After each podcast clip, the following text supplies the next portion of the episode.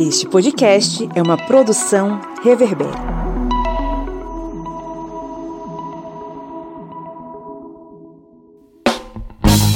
Olá,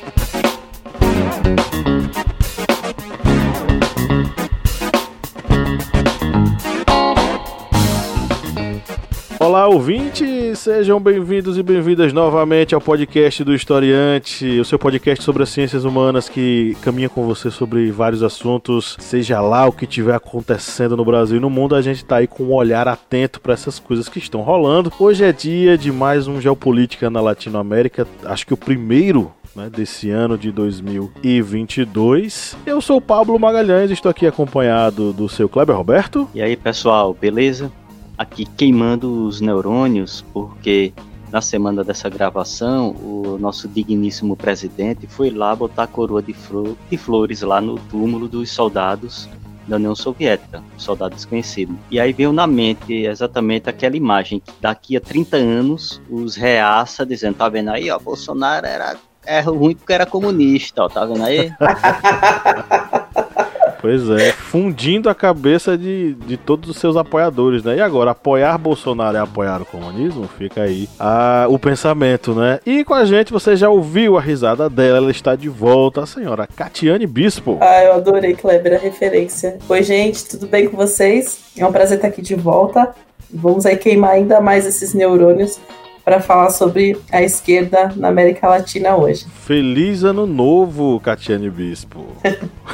Obrigada, Paulo. Primeira, a primeira gravação da, da Catiane esse ano, né? Praticamente é... um feliz carnaval, né? É, Nossa, é. sim. Feliz, será que vai ter carnaval? Quem sabe, né? Com essa onda aí da Omicron, aí, enfim. Estamos hoje aqui reunidos mais uma vez para falar sobre mais um conteúdo bacana, interessante e urgente para a Latinoamérica, né? Hoje é dia de geopolítica na Latinoamérica. Vamos falar hoje sobre o Gabriel Boric e essa nova esquerda ou nova onda da esquerda que chegou mais uma vez. A eleição dele foi surpreendente e surpreendeu não apenas a nós que acompanhamos a política chilena, mas a todas as pessoas que não acompanham a política chilena, porque a vitória dele representa uma chegada ao poder de um grupo que é popular e que esteve nas ruas em busca de melhores condições num Chile extremamente marcado pelo neoliberalismo ainda dos tempos empoeirados daquele fascínora do Pinochet. O que é que a gente pode compreender disso tudo? Será que tem uma nova esquerda? Será que tem uma nova onda da esquerda? Vamos para o nosso episódio e você vai entender um pouquinho mais. Agora é o momento do nosso editorial.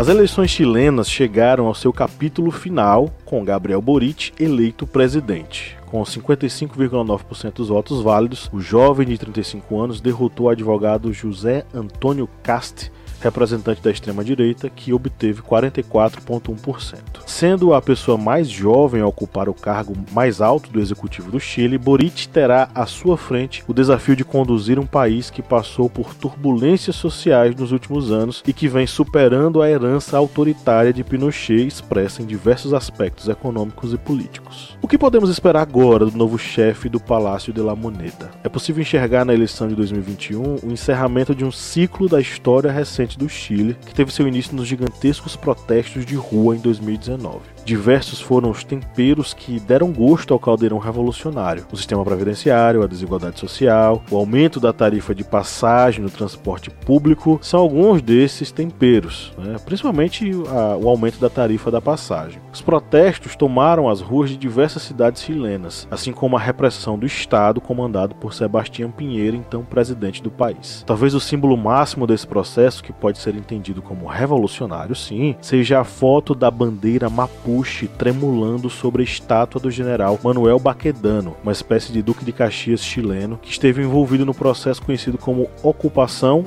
ou usurpação do Uaumapu, que é o território mapuche ali da região. O conflito foi uma verdadeira execução dos povos indígenas locais durante sete anos. Criada ainda nos anos 90, após a queda de Pinochet, a bandeira mapuche passaria a representar os povos mapuches organizados no Conselho de Todas as Terras. Quando essa bandeira tremulou sobre o monumento dedicado a um conhecido genocida chileno, uma importante simbologia marcou a tomada política do país pelo povo. Gabriel Boric é, sem dúvida, uma surpresa para o cenário político do país. Oriundo do movimento estudantil, suas bases eleitorais sempre estiveram nas classes trabalhadoras e estudantis chilenas. Seu embate com Cast, o representante da extrema-direita, evidenciou que possivelmente o novo presidente precisará da interlocução em um país dividido. Sob o lema de que a esperança venceu o medo, Boric prometeu diálogo com os diferentes setores, buscando crescimento com distribuição justa, maior espaço para as mulheres e o feminismo, maior cuidado com o meio ambiente e combatendo a impunidade e a corrupção. Mas aí o que me vem na cabeça é o seguinte: o que esperar do Boric? Será que nós estamos diante de uma nova ascensão da esquerda na Latinoamérica? Essa pergunta eu deixo com vocês, meus amigos.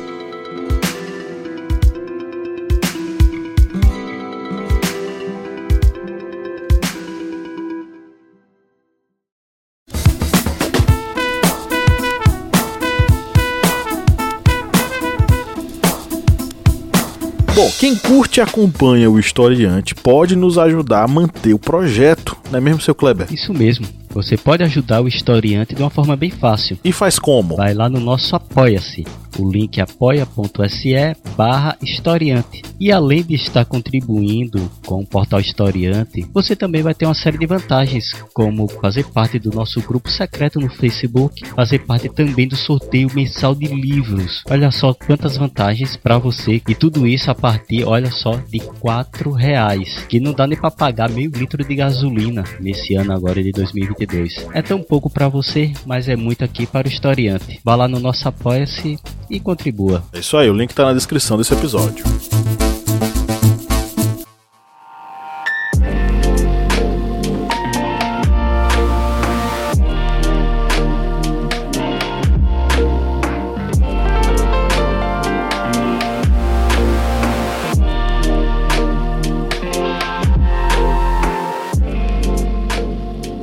A vitória do Gabriel significa pra gente, né? Significou desponta uma nova esquerda. Eu acredito que eu enxergo como se ele significasse, a vitória dele significasse, principalmente depois do, do, dos protestos que aconteceram em 2019 2020, uma resposta da população chilena que é conhecida, né? Eu acho legal que o, o povo chileno, né, de modo geral, ele é um povo amedrontado, né? Não é um povo convencido, né? Como nos vendem.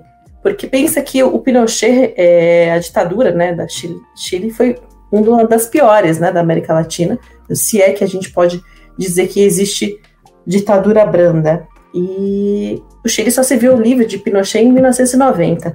Então a gente encara como se fosse um processo muito recente. É, inclusive com o neoliberalismo, né, o liberalismo clássico. E a resposta nas urnas, né, num país onde não é obrigatório o voto, onde as pessoas.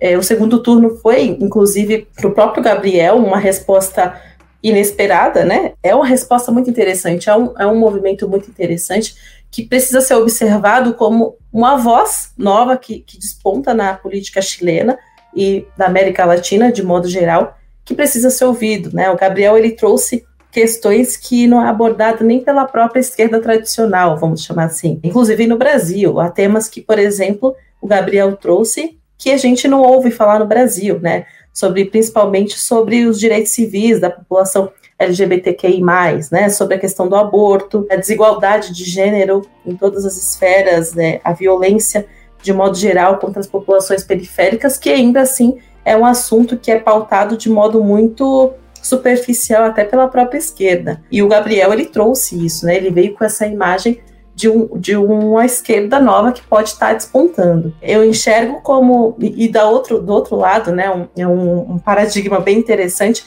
que do outro lado a gente tinha um, o total oposto dele, né? O que significava basicamente a velha política, né? a velha política de direita, é, apoiador de, de, ditador, né? Qualquer coincidência com o Brasil, assim, é, é, é triste, mas, mas nos, nos, remete, né? Lembrar da nossa própria situação. E o Gabriel, ele despontou na, nas eleições, né? E isso foi muito legal, esse foi um movimento muito bacana. Ele já veio do que a gente chama de movimento de base, então ele já veio de lutas estudantis, ele já conhecia muito essa, essa realidade, né? É, principalmente dos povos originários, né? Que foram os mapuches, os estudantes. E, e no Chile, né? Essa resposta ao Chile, que é um país que é visto e citado até pela própria direita como, como o céu na América Latina, né? Como a pátria do liberalismo.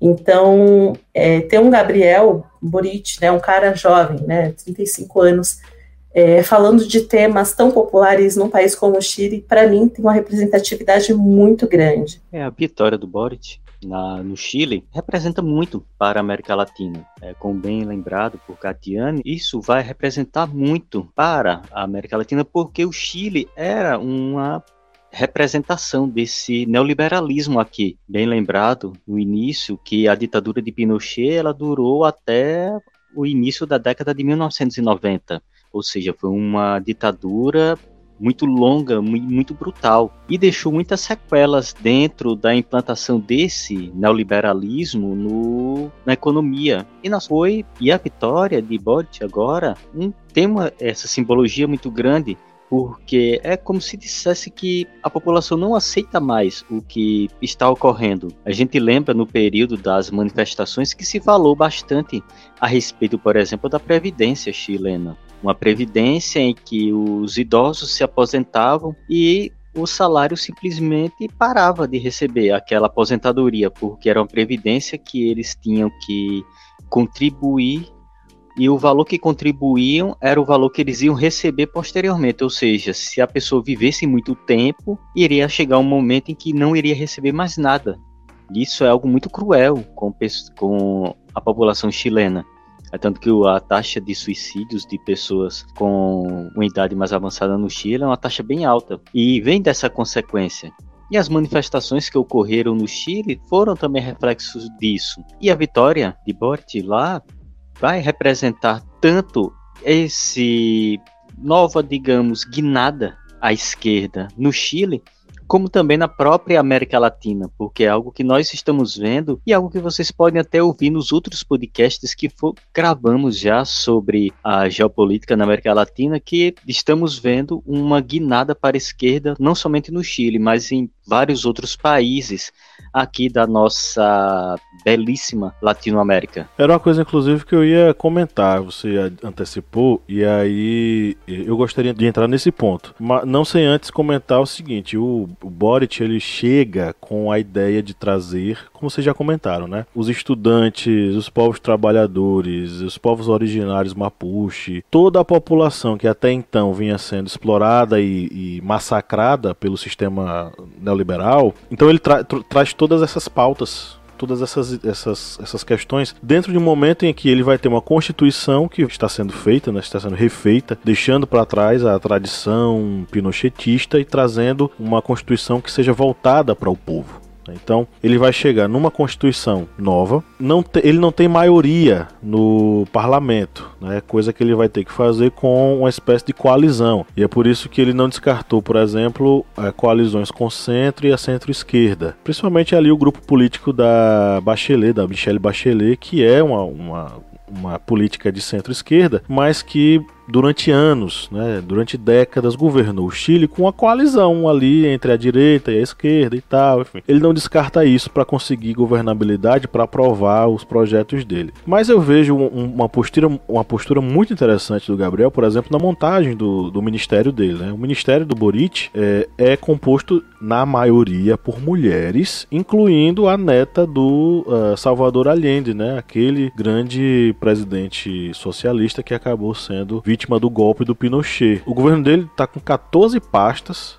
comandadas por mulheres. né, incluindo aí ministérios extremamente importantes. Dentre essas mulheres né, está a neta do, do Salvador Allende. Enfim, existe um simbolismo muito grande de você ter, novamente, um governo de esquerda, propriamente dito, com uma herdeira de um presidente que foi, é, enfim, sofreu um golpe, ele foi golpeado de uma forma extremamente cruel. Inclusive, ele tirou a própria vida com o Palácio de la Moneda cercado pelas forças do Pinochet, apoiado pelos norte-americanos, que efetivamente acabou dando o golpe lá no Chile. Né? A gente vai ter nomes como Maya Fernandes Allende, né, que é justamente a, a, a neta do, do do Salvador Allende como ministra da Defesa. Então, isso é extremamente sintomático, né? Então, é, a gente tem essa, essa preocupação do Boric com essa representatividade feminina. A própria esposa do Boric, ela disse que, a Irina Caramanos, né? Ela disse que não quer simplesmente ser primeira-dama. Na verdade, ela quer reformular esse posto com a visão feminista, sendo que ela mesma é uma feminista, né? Ela é uma ativista feminista lá no Chile. E a ideia dela é justamente adaptar essa função a esses novos tempos e, obviamente, a esse novo tipo de fazer política, que é a política do Gabriel Boric da esquerda, essa nova esquerda chilena, né? A Irina, ela inclusive é encarregada pela Frente Nacional Feminista e do partido dentro do Partido Convergência Nacional, que é o partido que faz parte da Frente Ampla que elegeu o Boric. É, só uma, uma informação é, um adendo aí, a Irina Karamanos, ela é descendente de alemães e gregos. E o Boric, ele é descendente de croatas. Só para vocês terem uma ideia de como o Chile, ele é cheio de, de imigrantes europeus que vieram para cá dentro de uma política de certo embranquecimento da população chilena. E isso faz parte também do genocídio histórico dos povos originários dentro do Chile, né? Aí Kleber comentou essa questão da, dessa ascensão à esquerda, né?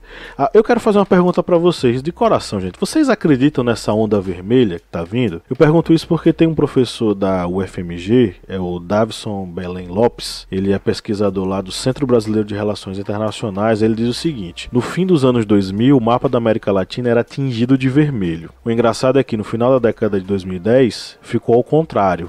Maurício Macri ganhou na Argentina, houve impeachment da Dilma Rousseff e, em sequência, com algumas outras vitórias em outros países, esse mapa passou a ser azul. Ele diz o seguinte: ele é reticente em dizer que existe uma nova onda. Ele fala assim: me parece que a gente está no momento de aparente reversão desse fluxo, mas com muito equilíbrio ainda. Não acho que dê para falar de uma onda vermelha mas certamente a virada à direita estancou. E a gente tem esse ano duas eleições que serão fundamentais nessa brincadeira, que é a eleição no Brasil e eleição presidencial no Brasil e na Colômbia. No Brasil a gente vai ter aí novamente um embate, na verdade novamente não, porque ele não conseguiu, ele não conseguiu participar das eleições anteriores. O Lula vai ter um embate com o Jair Bolsonaro e todas as pesquisas apontam que Lula vence com folga, com a grande mar, com grande margem sobre o Bolsonaro. Na Colômbia, a gente tem o, o, o governo Ivan Duque tendo baixos índices de popularidade e tendo aí como favorito no pleito eleitoral o Gustavo Petro, que é o candidato da esquerda. É, mas aí, baseados nessa vitória do Boric, meus amigos, o que, é que vocês acham? Há uma nova onda vermelha chegando na Latinoamérica?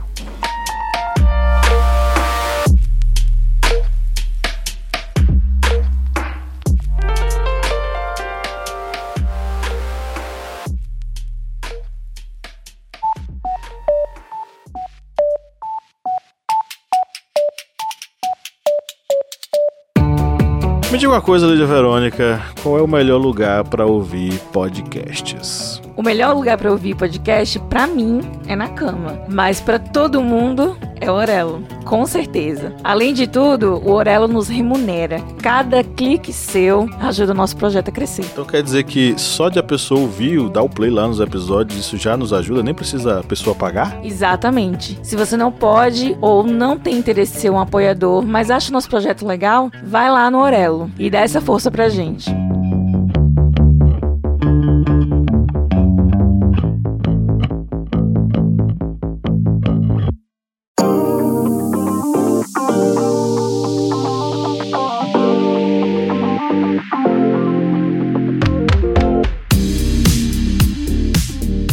Eu espero que sim, Pablo. Você perguntou de coração? Então, de coração. De coração. de coração, eu espero que sim. É, esses ciclos é, de mudança, né, que a gente chama na política de geralmente são dois a três ciclos, né, até a mudança, né, no, de, então a gente tende a ter dois dois governos de esquerda, depois a gente já dá uma guinadinha para a direita e assim vai sucessivamente, principalmente na América Latina, né, quando não tem um golpe envolvido, como foi o caso do Brasil, né, a gente estava indo para o terceiro pleito de um governo de esquerda e aí teve um golpe já de quem está muito tempo no poder, né, é, se beneficia com o Estado, né? O que a gente chama na, na, nossa, na ciência política de, de manobra de poder, né? Mas eu espero que seja. Eu acho que o Chile, né, assim como o Brasil e a Argentina, o Chile tem uma representatividade muito grande, tem uma influência política muito grande na região.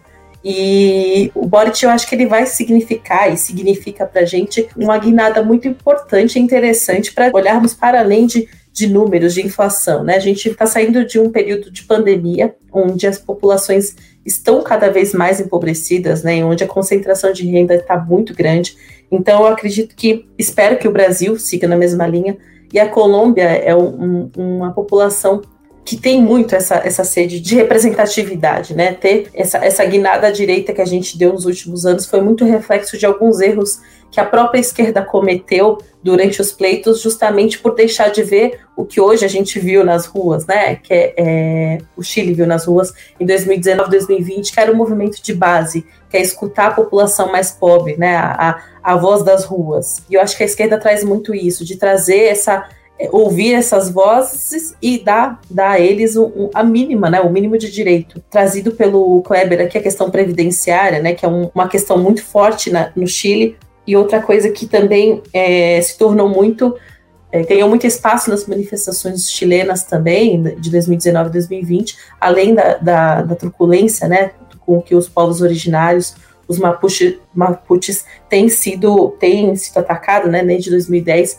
com o sucessivos governos de direita no Chile. Também tem a questão da educação no Chile, né? A, o, o Estado mínimo chileno levou a um, um, ao Chile a um resultado de uma esquerda, né? De, de mais garantia, de um Estado mais participativo.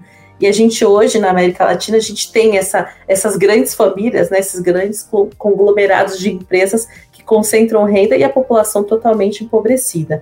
Então, eu, e o Brasil, né, é um desses exemplos. Então, eu espero que seja assim uma guinada à esquerda, e eu espero que também a gente consiga ter esse jogo de cintura, a gente, porque eu me intitulo como uma pessoa de esquerda, ter, ter esse jogo de cintura para poder é, jogar o tabuleiro da política. Né? A gente não cair no, no, no, em alguns erros que a gente cometeu durante todos esses anos aí que estivemos no poder e caímos no, em alguns abismos, né, e, e, até no próprio jogo de poder da própria política local, enfim, e regional também. Então eu espero que seja assim uma guinada à esquerda, e eu espero que o, diferente de muitos que estão torcendo pelo pior, que o, que o Boric possa fazer um, um ótimo governo, que ele tenha um jogo de cintura muito grande para conduzir um Chile tão sedento de reformas, né? Inclusive uma reforma constitucional, né, uma, uma mudança de constituição, que é o que ele vai ter pela frente. Então eu espero, espero que ele seja só o, o que está puxando mesmo o carrinho da esquerda aqui na América Latina. Acredito também, espero mesmo que ocorra essa guinada para a esquerda, essa maré vermelha, ela venha ocorrer na América Latina porque a América Latina, até comentamos em podcasts anteriores, aqui é uma região em que ainda não dá para tentar implantar esse sistema voraz neoliberal em que a galera liber, liberal acredita que dá para implantar. A América Latina ainda tem muitos problemas sociais e econômicos que precisam ser resolvidos. E ainda tem um detalhe, né? Porque enquanto os Estados Unidos, por exemplo, pregam, ah, tem que tudo ser é, liberal, tem que ter abertura econômica, lá é um dos países que mais tem restrições econômicas. Uma hora ou outra você vê, ó, não pode importar tal produto para aqui, não pode importar esse outro produto para aqui. Ou seja, eles são uma das economias que tem maior, digamos, conservadorismo na economia Mas para os outros, não. Para os outros tem que ser tudo liberado. É mão invisível e, e neoliberalismo. Para os outros, e conservadorismo econômico para mim. A mão invisível Mas... do, do neoliberalismo passando na bunda deles, né? É, não, dos outros. Eles não. Eles, ó, mão invisível para lá. Eles pregam isso aí. Sim. Mas uma coisa que a gente percebe aqui também, que ocorreu muito nessa onda, digamos, da direita aqui, que acabou se fortalecendo muito, foi durante o período da gestão de Trump nos Estados Unidos. Ele teve um efeito muito, digamos, pesado, não somente na, no próprio Estados Unidos, mas em outros países. Outros países acabaram, digamos, tanto se espelhando naquela ideia trampista, tal, é, Passa América grande novamente, é, aquele ideal patriótico, todas aquelas ideias da direita, que ele usou muito bem na eleição e conseguiu se eleger e utilizava bastante durante o governo dele. Aí alguém, pode, alguém alheio pode ouvir dizer, sim, quer dizer que Biden é da esquerda? Não, nunca nunca imagina assim um presidente norte-americano da esquerda. Só se ele for canhoto. De outra forma, não vai ter outra esquerda na presidência dos Estados Unidos se não for um presidente canhoto. Mas Trump era aquela pessoa que levava aquele radicalismo da extrema direita para outros lugares. E a gente vê esse efeito em vários países. Um exemplo é aqui no Brasil, que Bolsonaro era é, no caso, um político que se espelhou nessa e tanto na, digamos, na imagem de Trump, como também utilizou as mesmas ferramentas que Trump utilizou na eleição dos Estados Unidos: fake news, é, disparos em massa, é, as ameaças estrangeiras que poderiam destruir a democracia, a família tradicional, todos aqueles mesmos discursos que eram utilizados lá acabaram sendo utilizados aqui e também o, o, próprio reflexo do governo dele acabava, digamos, sendo aqueles tentáculos que acabavam manipulando e afetando as eleições em vários lugares. Trump está fora, né? E digamos essa esse braço tão poderoso acabou virando a mão invisível que sumiu, não existe mais. É tanto que nós vemos uma volta novamente das políticas. Uma mão invisível que some, ela vira o quê? Uma mão invisível que some, ela vira o quê? Ela vira uma alma empenada. empenada? É algo mais ou menos isso.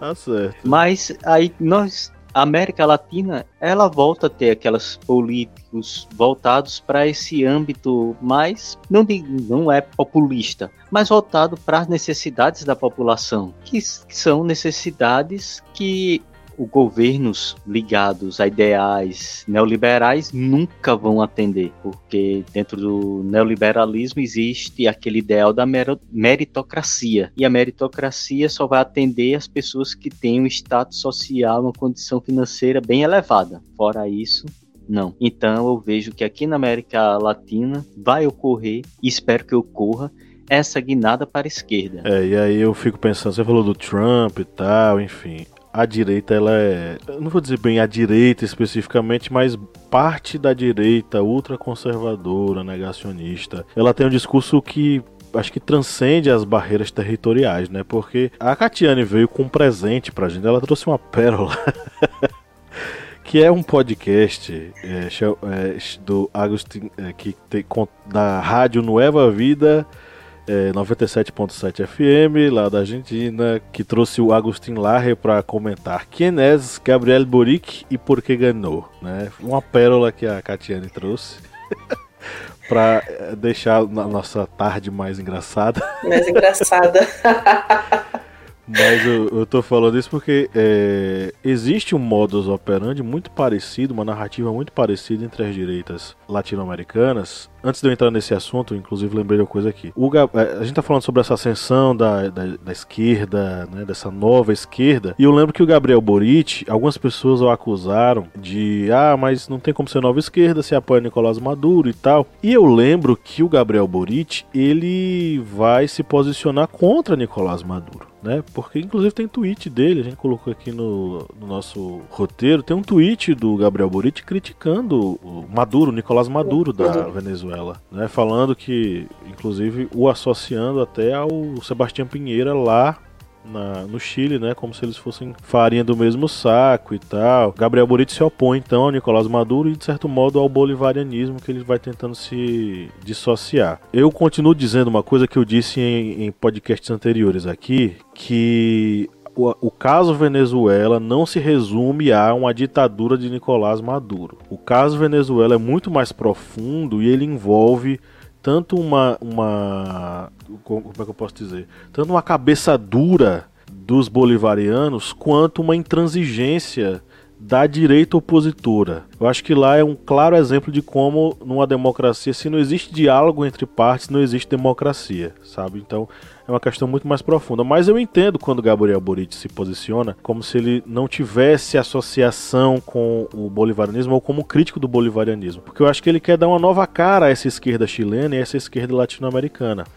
É, inclusive o, o, Gabriel Boric ele não nega a esquerda clássica, inclusive ele quer que o Lula vá para a posse dele lá, né, na, que é em março que vai acontecer. Só que parece que o Lula não vai aceitar porque não seria de bom tom que ele fosse para alguma posse presidencial, porque ele não é o presidente do país e tal, enfim. É, mas o Gabriel Boric ele já demonstra que ele quer ter um, um canal de conexão com Lula e possivelmente, né, ele sendo presidente do Brasil, manter essa conexão. Eu, eu acredito que esse estilo de fazer política do Gabriel Boric é interessante e eu entendo esse distanciamento que ele quer dar com o bolivarianismo. Coisa que está presente nesse podcast, né, Catiane, que você compartilhou com a gente, porque o cara diz que ele é apoiador ferrenho do Nicolás Maduro e tal. Representação do mal, né? né? Ele está torcendo é. muito que o que os chilenos paguem pela decisão de colocar um comunista, segundo ele, no poder. É... Bom, eu vou parafrasear aqui de The Rock, diz que há homens cujo ódio nos glorifica, né? Então, tem alguns tipos de, de, de narrativas e pessoas que, que torcem contra o, o Gabriel, né, o Boric, de modo geral, é talvez seja a representação positiva de que ele está fazendo alguma coisa que está incomodando esse pessoal. É...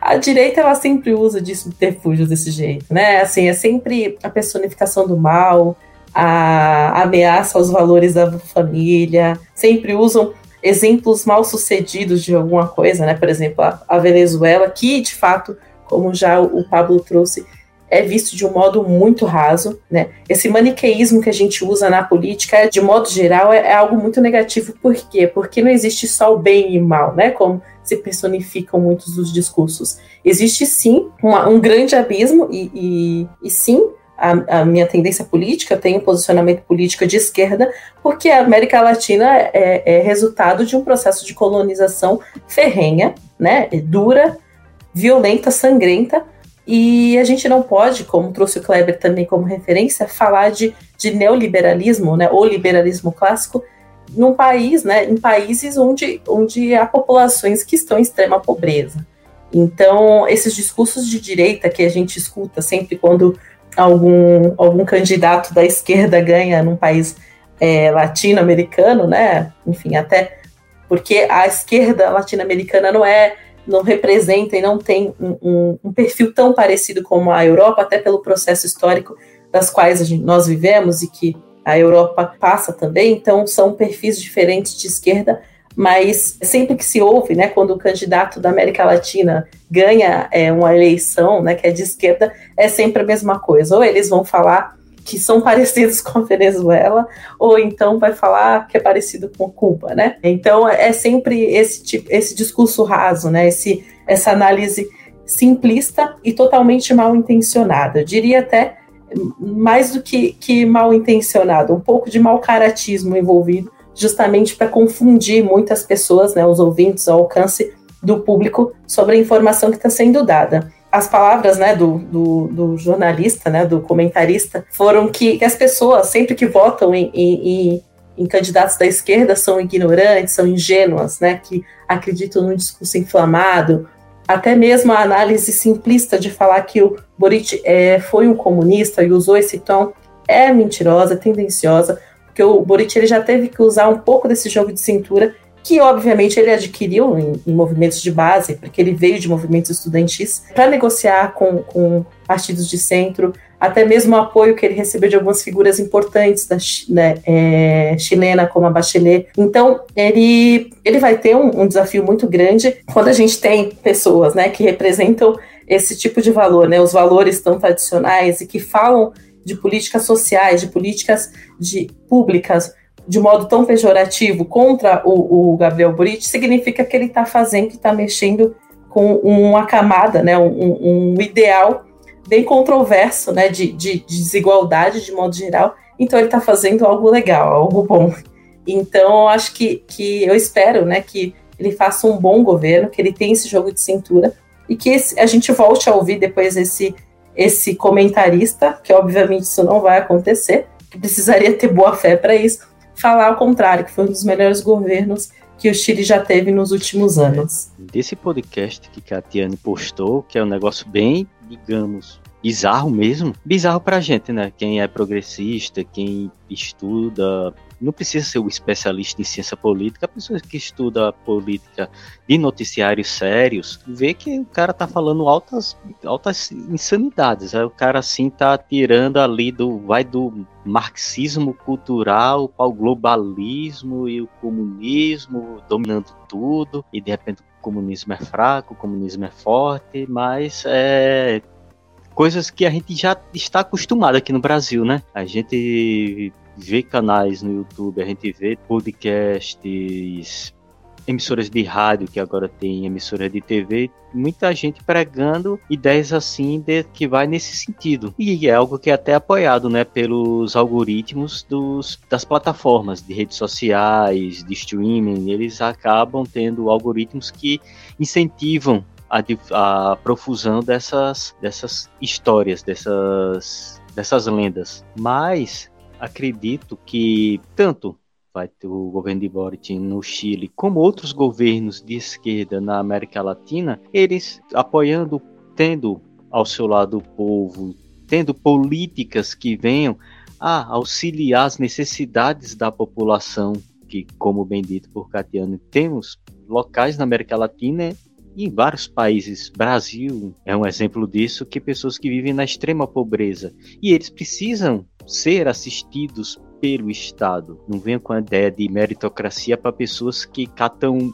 do lixo algo para comer. Isso aí não, não existe meritocracia nisso, não existe romantização disso. Isso é desespero. E essas pessoas que estão nesse desespero, eles têm que ser assistidas pelo Estado. O Estado, ele serve para atender as necessidades do seu povo. Se a necessidade do povo é comida, é trabalho, é educação, eles devem ter isso é algo lógico, mas é algo que parece que é muito difícil entrar na cabeça de alguns reaças que acham que a necessidade do povo é ter arma, é reprimir é, minorias, é achar engraçado um negro apanhar. A gente vive no Brasil isso. E na América Latina, infelizmente, vai ocorrer é, coisas nesse sentido, enquanto houver essa, digamos, visão tão radical da direita com relação a, a isso.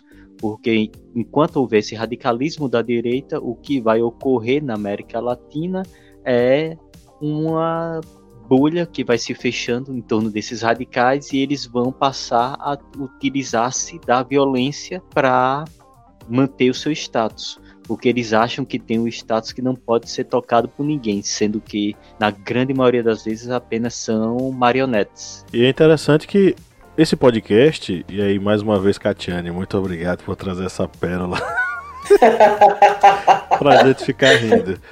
Mas esse, esse, essa, esse podcast, essa rádio, é que a Catiane disse que é uma rádio tipo Jovem Pan da Argentina e tal, e esse próprio Agostinho Lage, comentarista de extrema direita, a fala, a fala deles nos mostra como essa, essa ideologia da extrema direita, ela não é uma coisa especificamente brasileira, ela transcende as fronteiras. E como a gente engole coisa que é requentada dos Estados Unidos. Essa coisa do globalismo e da, do marxismo cultural, gente, é uma teoria da conspiração norte-americana, sei lá, dos anos 60. A gente tá requentando isso aqui, a extrema-direita tá requentando isso aqui, e foi um discurso vitorioso no, no pleito presidencial de 2018, né? Então, é, é um discurso que foi construído, requentado e está sendo oferecido para a gente, não apenas no Brasil, mas na Argentina, na, no Chile. Vide aí essa, é, é, essa contribuição maravilhosa desse podcast. O podcast é, da Nova Vida, eu, inclusive ouvinte, caro ouvinte que está nos ouvindo agora, ouça para você ver. É, é, um podcast é, da Nova Vida FM o título é Quem é Gabriel Boric porque ganhou.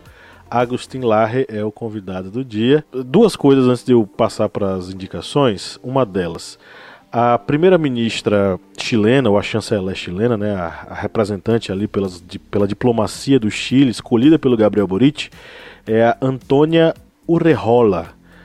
Ela, é, antes de ser ministra das Relações Exteriores, ela foi relatora responsável pelo Brasil na Comissão Interamericana de Direitos Humanos da OEA. E ela foi responsável por denunciar a discurso de ódio e violações da segurança dos povos originários aqui no Brasil, é, relacionados necessariamente ao nosso queridíssimo presidente Jair Messias Bolsonaro. Mais um exemplo de como essa perspectiva política do Gabriel Boric, ela é uma perspectiva alinhada aos interesses dos povos trabalhadores, dos povos originários, do, da, da, da, classe menos favorecida, né, do Chile, enfim, é, especificamente do Chile, né, mas com um olhar sobre a América Latina relacionado a um olhar mais popular, um olhar da esquerda, enfim.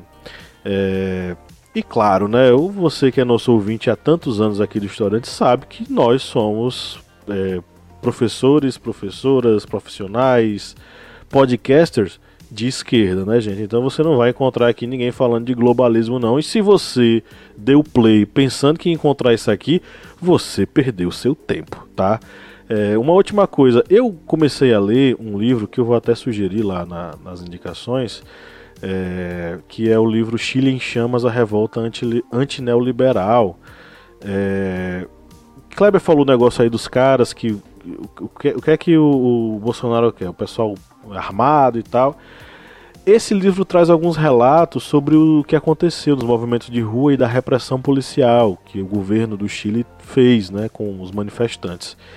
E tem alguns relatos que são extremamente tristes, velho, porque pessoas, né, diante daquele caos que se instalou no Chile, as pessoas indo às ruas, a repressão policial e tal, parte de pessoas conservadoras, apoiadoras do presidente Pinheira, foram às ruas armadas, cara.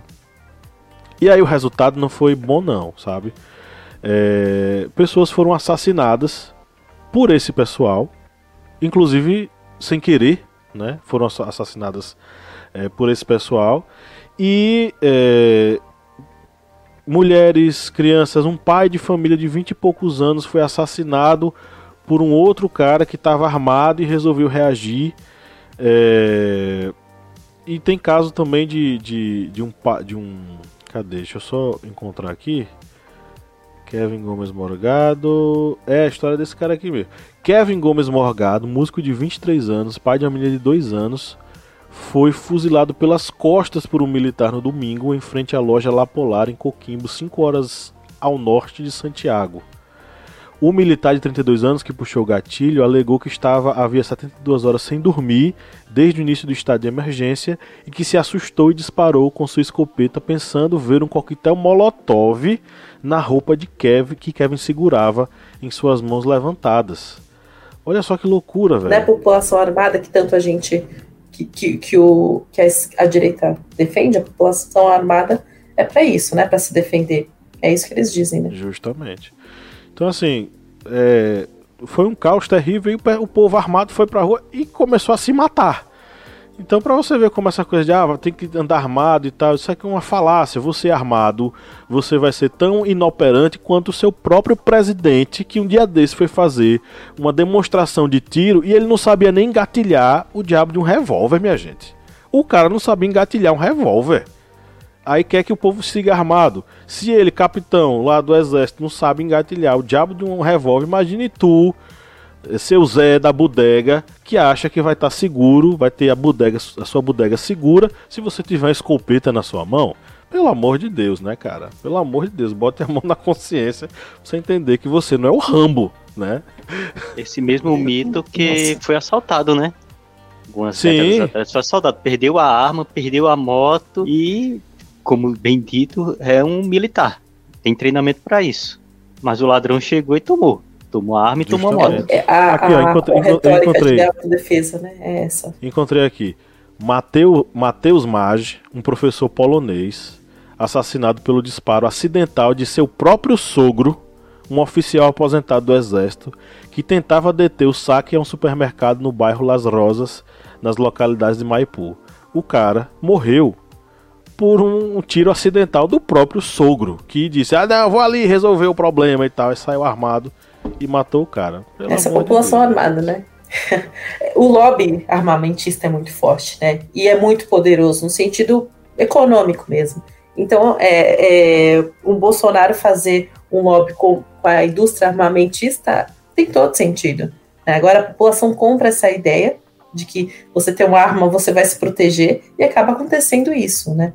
É, pode ter sido de fato um acidente, né? Como foi o primeiro caso, como um rapaz alega, mas tem muita gente que está despreparada, tem gente que sabe atirar, né? Qualquer discussãozinha que você tem no trânsito, você engata uma arma e você mata a pessoa. A pessoa perde a vida por uma discussão boba no trânsito. Justamente.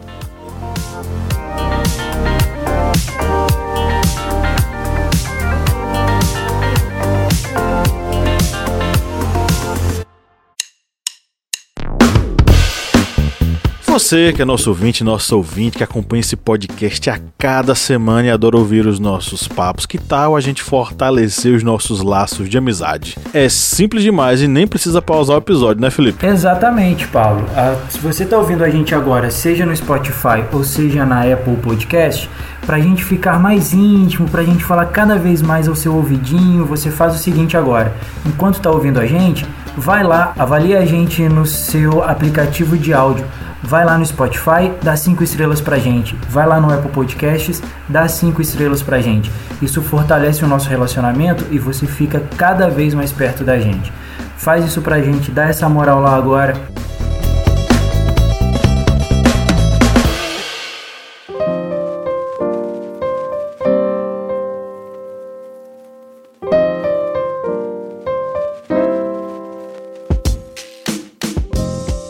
Pois é, meus amigos, então chegamos aqui na nossa área de indicações, que é um oferecimento aos nossos apoiadores, né, seu Kleber? Esse mesmo oferecimento aqui aos nossos apoiadores.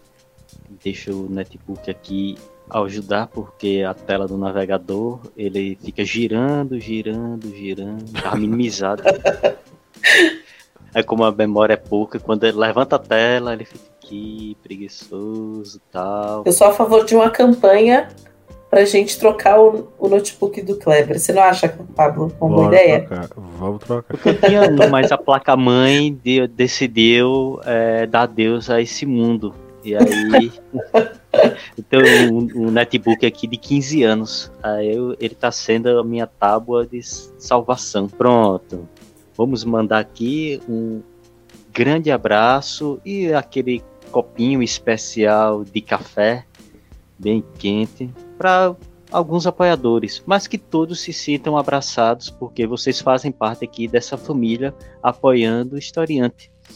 E vamos mandar um abraço aqui para Alessandra Fonseca, Fabiano Santos Oliveira e Jefferson Aleph Oliveira. Vocês se sintam aqui abraçados, agraciados e, como disse, um dia que vocês vierem aqui nessas regiões centro-nordestinas, se sintam convidados a tomar aquele gostosinho café e um cuscuz de verdade, não é aquele cuscuz misturadão, não, é cuscuz mesmo, raiz. O pessoal, chama, aqui, o pessoal aqui chama de cuscuz paulista. Eu acho que aí devem chamar só de cuscuz, né? Aqui é só cuscuz. Nossa, eu quero, Kleber. Eu quero, hein? Mas você sabe que o cuscuz que o Kleber tá falando é o, o cuscuz amarelo, né? É o, é o tradicional, né? É esse mesmo que eu Isso. quero. Porque vocês têm aí um tal de um cuscuz que é recheado de um bocado de coisa que eu nunca vi, cara. É, o cuscuz paulista. É, é aqui em São Paulo, pelo menos a gente conhece como cuscuz paulista. Ah, então você chama de cuscuz paulista mesmo, né? Porque Sim. o nome tá, tá bem empregado, né? Então, chegamos à nossa área de indicações. Vamos lá. O que, é que vocês querem indicar, Kleber Roberto, Catiane Bispo, para os nossos ouvintes que estão aqui conosco há mais ou menos uns 50 minutos de episódio? Nossa, e passou rápido, né? Tá vendo? Eu vou começar aqui. Eu vou indicar. É... Primeiro, obviamente, a gente está falando de América Latina. Não tem como falar de América Latina e não recomendar a música aqui do Ney Mato Grosso, nosso sangue latino, né? É Sangue Latino o nome da música recomendo muito que vocês escutem essa música, né, e, e, reflitam sobre essa letra, que fala muito a realidade aqui da América Latina, né, é, de modo até é, de modo até metafórico alguns, alguns trechos, mas representa muito aqui a, a nossa história latino-americana. E a indicação de filme eu vou deixar, né? A gente falou de ditadura, não tem como falar de América Latina e esquecer esse triste episódio, né? Então, eu vou recomendar é, A Noite de 12 Anos, que é a história é, de Pepe Mujica. É, né, é, conta um pouco da história do, do Pepe, né, que é conhecido principalmente pelo, pelo seu olhar filosófico sobre a vida, apesar de todos os pesares né, do que viveu na, na ditadura uruguaia. E tem disponível na Netflix, então é bem acessível. Então eu vou recomendar aqui que todos e todas possam assistir a noite de 12 anos e escutar a música do Ney Mato Grosso, Sangue Latino. Bem, as minhas indicações, eu vou indicar aqui uma HQ, que é a HQ Holandeses, de André Toral, que é uma HQ que é baseada em um romance histórico, que fala de dois judeus, irmãos gêmeos, que eles vêm para o Brasil exatamente no período da é, invasão holandesa contra Pernambuco e vem mostrar toda de realidade da, vi, é, da vida dos judeus aqui na, em Recife, na capitania de Pernambuco, todo o desenrolar daquela presença holandesa. E é uma HQ que serve tanto para professores trabalharem em sala de aula, como também é uma fonte muito interessante de informação para quem gosta de história. Vale a pena, recomendo tem um desenho bem interessante. É, André ele faz aquelas pinturas não tão no estilo, digamos, de HQs clássicas, digamos, Marvel, DC. Ele faz mais como se fossem pinturas. Ele faz mais esse estilo de pegada na, nos traços do, da HQ. E a outra indicação é um livro, que é um livro RPG. É Aqui, América Latina, de Tiago Torres, que fala da de história de quatro mulheres que se sentam em uma mesa para jogar um jogo de RPG. E os personagens que elas acabam é, representando, elas vivem na América Latina e passam todos aqueles traços culturais, traços históricos da sociedade, traços é, culinários da, regi da, aqui da região da América Latina. E é bem interessante também, tanto como um livro, como também um incentivo para um RPG. Então aí minhas duas indicações e para música eu vou deixar aqui duas baladinhas. É, Pablo ele gosta dessas músicas, são músicas bem levinhas, bem românticas, coraçõezinhos.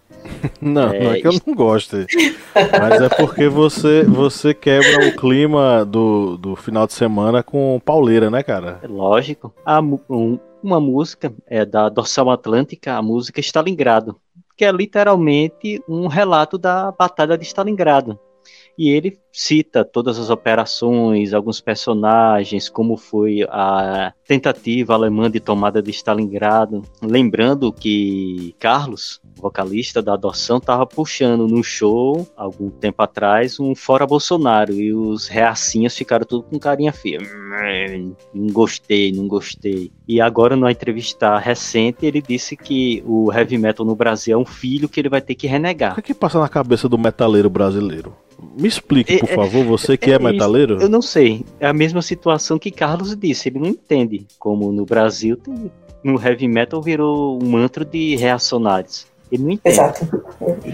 Contradizendo até a história, né? De como, como o movimento. Foi um movimento que surgiu antes, né?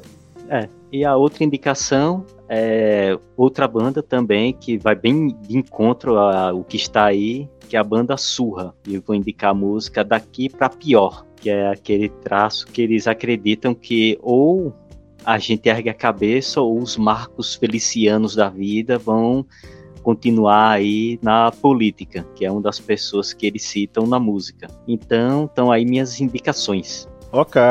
É, eu vou de. Eu vou de Gael Garcia Bernal no filme No. Esse filme é um clássico, né? Eu acho que quem tá ouvindo a gente já assistiu.